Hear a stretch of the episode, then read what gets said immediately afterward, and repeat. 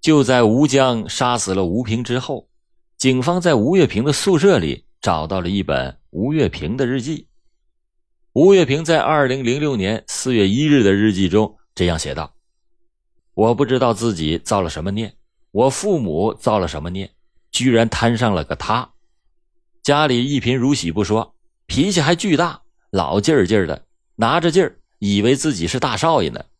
他欺骗了我许多，在交往的伊始，唯一的就是把他家吹嘘的多好多好，其实呢，还不如我家呢。他编谎话可真是有一套。”从这事之后，我心里就结了疙瘩，瞧不起他，讨厌他。今天他跟我说，除了卖车那六万元，他爸就没钱了。一看他爸那样就穷酸，还学人家找什么小老婆，还又怀孕了。他一点气质都没有，还特女人。这些天老管我借钱，五百、二百、六十，除了二百，其他的都没还。他身上真没有可取之处，让我买了半天的彩票。净花钱了，一张都没中。他总觉得他特能。再说下他更过分的事儿他扇了我两个嘴巴子，而且特重，还说什么替我妈妈抽的，掐了我两次脖子，尤其是第二次最严重，眼前都一片黑了，真是有点后怕。他要是不松手，那我就真的就完蛋了。我的脸已经肿了，耳朵嗡嗡的响。你凭什么？你他妈算什么东西？没妈的野种！多次愤怒情绪的积攒，终于是酿造了一场悲剧。为了尽快的搬进广渠门的房子里，吴月平就加快了购买家具的步伐。二零零六年四月八日，吴月平听说宜家家具城要搬迁，连忙的就叫上了吴江到家具城买了一大堆的锅碗瓢盆和家具被褥。买完东西之后，吴月平觉得还是意犹未尽。想再次的回到家具城买东西的时候，家具城都已经关门了。接着，他们赶到了一家家电商场，商场也关门了。当天晚上八点钟左右，吴江就开着车拉着吴月平返回到了学校。他们把车停在了经济管理学院附近的停车场里，因为没有到熄灯的时间，他们就坐在了车里开始聊天。吴月平说。咱们下周再去买点东西就可以搬家了。今天买的电视柜和桌椅这些家具，就是为了要搬进广渠门那房子用的。你看什么时候有时间，和我把东西放进去吧。吴江不知道怎么回答才好，只好是岔开话头。但是吴月平仿佛没有在意似的，他把副驾驶座上方的遮阳板放了下来，用遮阳板里的镜子照着自己充满憧憬的脸，接着说。明天我要去买件衣服，穿着新衣服去咱们的新房子。要不今晚咱们先去看看房子，再去买衣服吧。吴江终于急了，说：“你老盯着这房子干什么？房子早晚不都是咱们的吗？再说上周你不是刚花了两千多块钱买衣服吗？你你有什么不放心的？”吴月平说：“我不是不放心你，我是怕夜长梦多。你先把钥匙拿到手。”我们搬进去，你爸爸就不能怎么你了，不然你爸爸给你找个小妈，又要给你生个小弟弟，这房子哪有你什么事啊？吴江一听这话，非常的生气，他觉得吴月平触及到了自己单亲家庭的痛处了，他禁不住朝吴月平吼了起来：“一边是你，一边是我爸爸，我不想失去你，也不想得罪我爸爸，你这么着急要占这个房子干什么啊？”两个人就此争吵起来。情急之下，吴月平一下子就把车内的灯给关掉了，两个人顿时的沉默下来。在沉默了几分钟之后，吴月平主动的把左手伸到了正在气头上的吴江的腿上，两个年轻人在抚摸中暂时的忘却了刚刚爆发的争吵，陷入短暂的激情之中。当吴江翻身趴到了吴月平身上，两个人正准备发生关系的时候。没想到吴月平突然说了句：“你快点完了去看房子。”此时的吴江只觉得全身的血液一下子就涌到了头上，他实在是忍无可忍了。吴月平竟然在这个时候又提起房子的事这是爱情吗？这是在做交易啊！吴江是彻底的绝望了，以前的所有的恩爱仿佛是一场空。就在失落和茫然之中，吴江突然的迸发出一种对吴月平强烈的厌恶和憎恨，他的双手不由自主的就掐住了吴月平的脖子。吴月平来不及有任何的反应，当时他几乎是没有呼喊，也没有挣扎。十分钟之后，吴月平脸色发紫，什么反应也没有了。见女朋友不动了，吴江连忙给吴月平做了人工呼吸，但是依然是无济于事。这个时候，吴江终于懵了，他不知道该怎么办才好。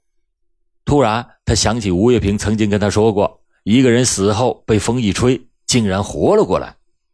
想到这里，吴江连忙草草的给吴月平穿上了衣服，又从后备箱拿出了刚买的被子，盖在了女友身上，保持着体温。然后就一路狂奔，开上了京沈高速。在案发之前，吴江和吴月平商量好要去北戴河玩。在掐死吴月平之后，吴江一下子就想到了北戴河，他就连夜的驾车拉着吴月平直奔北戴河。但赶到了唐山加油站加完油之后，迷了路的吴江又把车开回了北京，回到了学校里。四月九日的一大早，吴江再次的拉着吴月平的尸体开上了京沈高速公路。当时车里的气味已经让人受不了了，在刺鼻的气味中，吴江只觉得身体很累，心里很乱。因为一宿也没有怎么睡，吴江的眼睛都睁不开了，加上内心的恐慌，几乎是连方向盘也都握不住了。于是，在开上高速公路不久。吴江就从京沈高速公路转到了京通快速路上，然后迷迷糊糊的又回到了北京。从京通快速路下来之后，吴江开车一路沿着长安街走到了王府井。走到东方新天地的时候，吴江顺势拐弯下了东方商场的地下车库。自始至终，吴月平的尸体都保持着死去时候的姿势。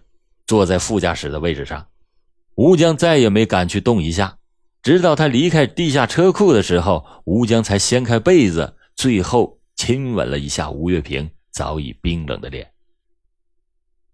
吴江从王府井地下车库出来，买了一张去北戴河的火车票，在山海关下车以后，他到老龙头的一家海边小饭馆要了一瓶白酒，边喝边哭。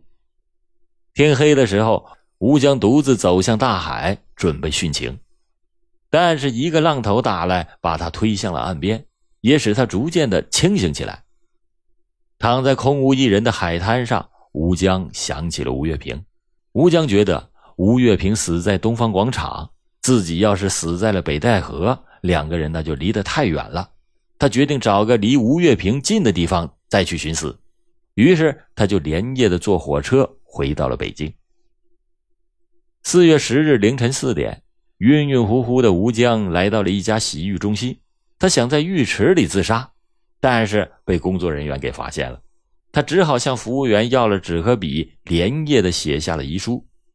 在遗书中，吴江是这样写到的：“奶奶、爸爸，吴月平的爸爸妈妈，我先向你们说一声对不起。我对你们每个人都有歉意，所以我要用死来弥补。希望你们能原谅。”奶奶，不是我不想你，两个月没怎么回家，是因为我卖了所有值钱的东西，不敢回家。吴月平需要买很多东西，我没有办法。真的，在吴月平和您当中，我无法选择，我只能这样。爸爸，没有了我，你的家庭更值得你去关心。全工大的大学生生活费也没有低于六百这个数的，我还要养一个老婆，你让我怎么办？去偷去抢劫，我都不敢。我只希望能中彩票，我不想失去他。吴月平的爸爸妈妈，我愧对你们。我知道你们不容易，像我家人一样爱着自己的孩子，可你们太放纵他了。您知道他都做了什么吗？原因就是我没有钱，我怎么哄他都不行，所以我想到和他一起去死。现在我后悔了，我宁可失去他，也不这样对他。我可以逃，谁都怕死前的痛苦。但我活着，没有他更痛苦，所以我也走了。我就一个愿望，希望我们能够葬在一起。求求你们，如果你们还没有找到他的话，他现在就在东方新天地的地下停车场，车就放在那里，他在里面已经先走了。最后，我想你们真的后人一定要记住这个教训，好好的。请看见的人打六三五五，交给我的家人。写完遗书已经是十一日的晚上十点多了。吴江想离开洗浴中心，换个地方殉情，但是这个时候才发现自己身上已经没有钱了，只好给同宿舍的一位同学打电话。同学赶来为吴江付了账。同学就带着吴江赶回学校，已经是十一号的晚上十二点了。惊魂未定的吴江把掐死吴月平的消息告诉了同宿舍的好友，说完就沉沉的睡去。凌晨起来，吴江去了未名湖、八一湖，目的只有一个：自杀。可是却都没有死成。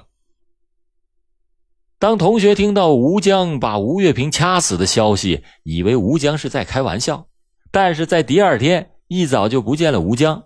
再去找吴月平也没有找到的时候，吴江的同学感到了事态的严重。他们想向警方报案，但是却拿不定主意。直到四月十二日的下午，吴江的几个同学给吴江的父亲打电话。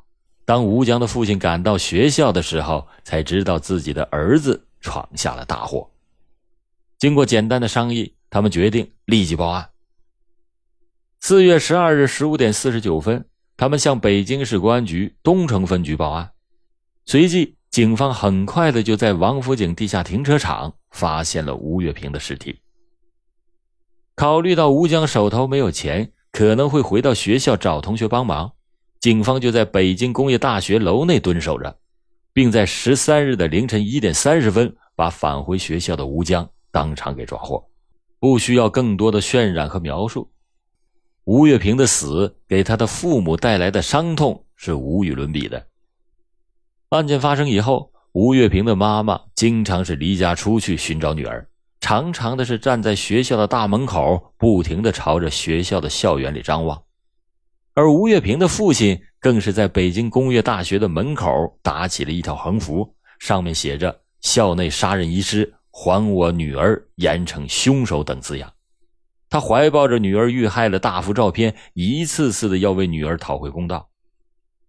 而吴江在看守所里过完了自己二十二岁的生日之后，二零零六年的十月十五日，身穿红色号服的吴江被押上了北京市第二中级人民法院的法庭。他看了一眼附带民事诉讼原告席后，头低了下来。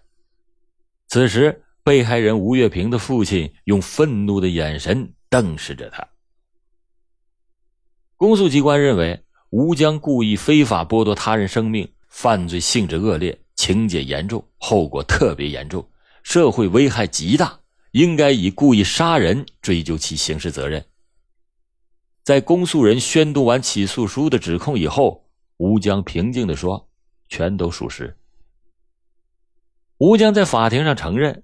因为经济等原因，他以前曾经对女友有过暴力的行为，但是吴江并不认为他们之间有矛盾。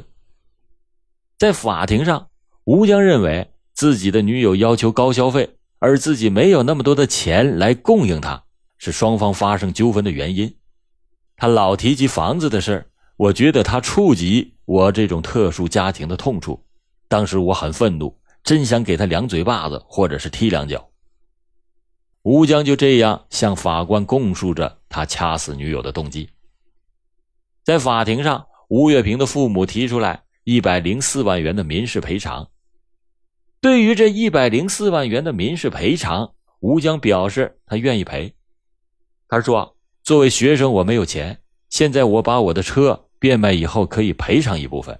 如果法庭给我一个生还的机会，我会用我的一生来赔偿，并且赡养二老。”吴江的代理律师也表示，吴江的家属已经答应尽最大的努力赔偿受害人的损失。在法庭上，双方就赔偿问题也同意由法院主持和解。吴江在最后陈述时表示愿意赔偿吴月平家庭的损失，对不起两个家庭，自己将会陷入一生的自责和痛苦之中。陈述完之后，就在法警准备带他们走的一瞬间，吴江突然扭转身体，扑通一声，冲着女友的父亲跪了下来，双手前身放在地上，狠狠地磕了一个头，大声地喊了一声“对不起”。随后，吴江被旁边的法警拉了起来。吴月平的父亲余怒未消，他站起来指着吴江，大声地说：“你在法庭上依然是不诚实，你在看守所待了半年了，无论判了你什么刑，你都没有说实话。”咱们当然能够理解吴月平父母内心是何等的悲痛，当然也不会轻易的原谅吴江。二零零六年十二月十二日。北京市第二中级人民法院一审以故意杀人罪判处吴江死刑，缓期两年执行，附带民事赔偿三十七万余元。吴江用双手掐死了女友，他当时没有意识到自己的双手同时也掐掉了自己的自由。讲这起案件的时候，之前老欧讲过很多大学生杀人的案件，但巧的是。在二零零五年和二零零六年，北京工业大学连续发生了两起大学生杀人案件，一个是郭建霄，另一个就是吴江。在这两个男生身上，发现了很多相似之处，他们全都是用掐死女友的方式来实施犯罪的，都曾经是年轻英俊的好学生，都曾经是班干部，都曾经深深的爱着他们的女友，都是性格内向、遇事优柔寡断的男生。都是爱上了热情开朗的美丽女生，却都在情急之下实施了犯罪。两个人唯一不同的杀人起因是一个是为情，另一个是为财。因为钱财的原因掐死女友的正是吴江。想着杀人凶手又是怀着何等的仇恨，以至于做出了这种害人害己的事来。都说大学生是社会被关注的人群，是天之骄子。